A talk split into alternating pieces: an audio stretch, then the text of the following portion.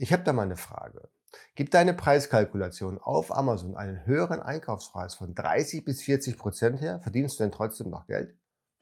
Wenn nicht, dann könnte dir das jetzt auf die Füße fallen. Dann in China steigen die Preise ins Unermessliche. Der Händler bzw. die Produktion verlangt deutlich höhere Preise als noch vor zwölf Monaten. Macht sich da jetzt die Fabrik die Taschen voll oder gibt es dafür tatsächlich auch einen plausiblen Grund? Die Antwort erfährst du nach dem Intro.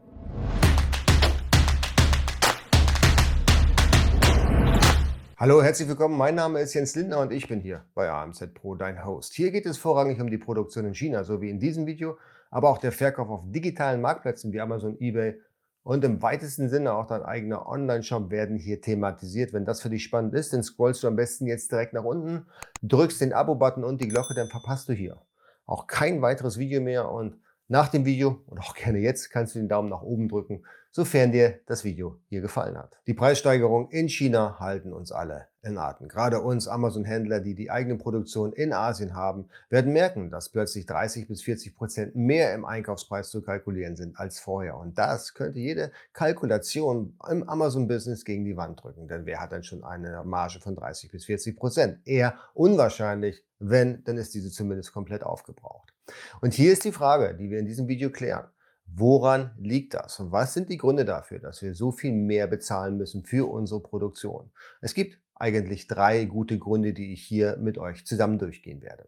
Der erste Grund ist direkt konnektiert mit dem Coronavirus bzw. mit der Covid-19-Pandemie und einem sogenannten Superzyklus.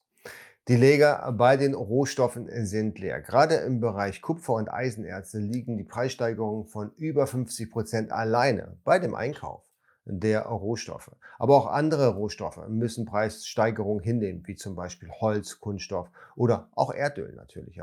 Ja, das ist ja auch direkt konnektiert mit Kunststoff. Das heißt, hier gibt es tatsächlich einen Grund dafür, warum die Produktion so viel teurer geworden ist.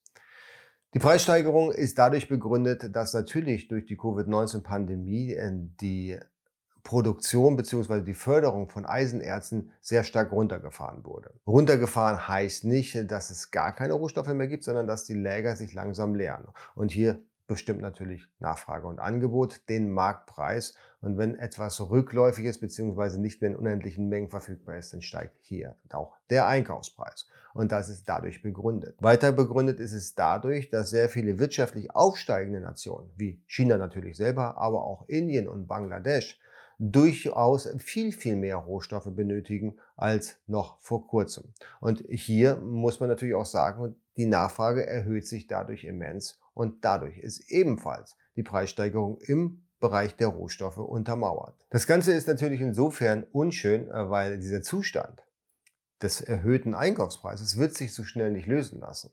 Denn diese Läger können nicht von heute auf morgen wieder aufgefüllt werden bis zum Maximum, sondern das dauert eine gewisse Zeit. Wenn wir uns die Anfangszeit dieses Jahrtausends anschauen, dann hatten wir so einen Superzyklus schon mal. Und das war dadurch begründet, dass die Nation China extrem wirtschaftlichen Aufschwung erhalten hat und explosionsartig diese Rohstoffe benötigt hat.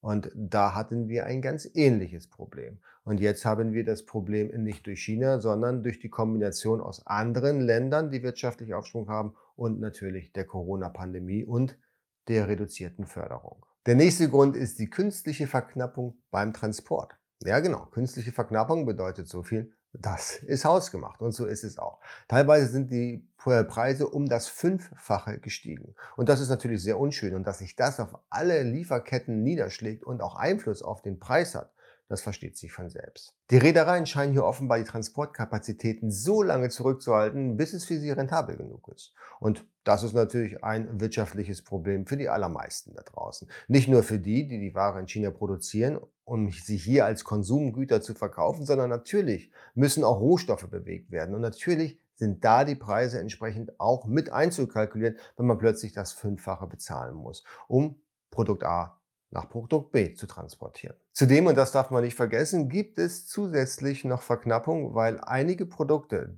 die jetzt eigentlich überhaupt keine Saison hätten, sondern eher in das Weihnachtsgeschäft reingehören, sehr viele Lieferanfragen erhalten. Zum Beispiel Elektronik und Unterhaltung. Denn durch die Corona-Pandemie ist natürlich das Zuhausebleiben Pflicht zum Teil und deswegen wird hier sehr viel an Bedarf abgefragt auf den Marktplätzen. Das erhöht natürlich weiterhin die Transportkosten und sorgt dafür, dass es noch mehr im Bereich der Preissteigerung durchschlägt. Aber natürlich ist der Hersteller auch nicht ganz unschuldig an dieser Preissteigerung. Er hat jetzt einen wundervollen Grund, den Markt neu durchzutesten und einfach zu argumentieren, hey, die Preise im Bereich der Rohstoffe sind um 30 bis 40 Prozent gestiegen und das muss ich jetzt an dich weitergeben. Prinzipiell stimmt das natürlich auch, aber wenn man das bei Licht betrachtet, äh, wenn eben der Rohstoff, den man verbauen möchte, für seine Produktion eine Preissteigerung von 30 Prozent erfahren hat und der Hersteller schlägt genau diese 30 Prozent auf mit exakt der, der Begründung, dass es eben einen höheren Einkaufspreis gibt, dann würde das ja bedeuten, dass der Preis, ein Produktionspreis, ausschließlich durch den Rohstoffpreis bestimmt wird. Und das ist ja nun mal nicht so. Ja, der Teil der Produktion ist durchaus rohstoffbedingt, aber er hat ja noch andere Kosten, wie, zum Beispiel Personalkosten, Entwicklungskosten, Stromkosten, Steuern, Energiekosten, also alles das, was da drumherum gehört. Und der Anteil der Rohstoffe machen eben vielleicht 50 oder 60 Prozent aus. Und in diesem Falle ist es natürlich für ihn eine Gewinnmaximierung, wenn er für die gesamte Produktion eben den Aufschlag der erhöhten Rohstoffe nimmt. Und da versucht er natürlich den Markt zu, äh, zu auszutesten und auszuloten. Und hier ist es auf unserer Seite als Händler beziehungsweise als Auftraggeber die Pflicht, dass wir hier nochmal hinterfragen, nachfragen und nachverhandeln. Und ich kann euch jetzt schon sagen, das wird ein ziemlich langer und steiniger Weg. Hier die Hersteller versuchen nochmal auf ein normales Level herunterzuhandeln. Kalkuliert hier bitte nochmal ein paar Wochen ein, die ihr dafür brauchen werdet, damit ihr euren Einkaufspreis minimieren könnt. Denn nur so könnt ihr profitabel auf den digitalen Marktplätzen handeln. Wie seht ihr das? Was glaubt ihr, wo es bei euch bzw. in eurer Nische die höchsten Preissteigerungen geben wird? Lasst es mich unten in den Kommentaren wissen. Und wir sehen uns natürlich beim nächsten Video. Kanal nicht vergessen zu abonnieren, Glocke zu drücken und bis zum nächsten Mal. Ciao.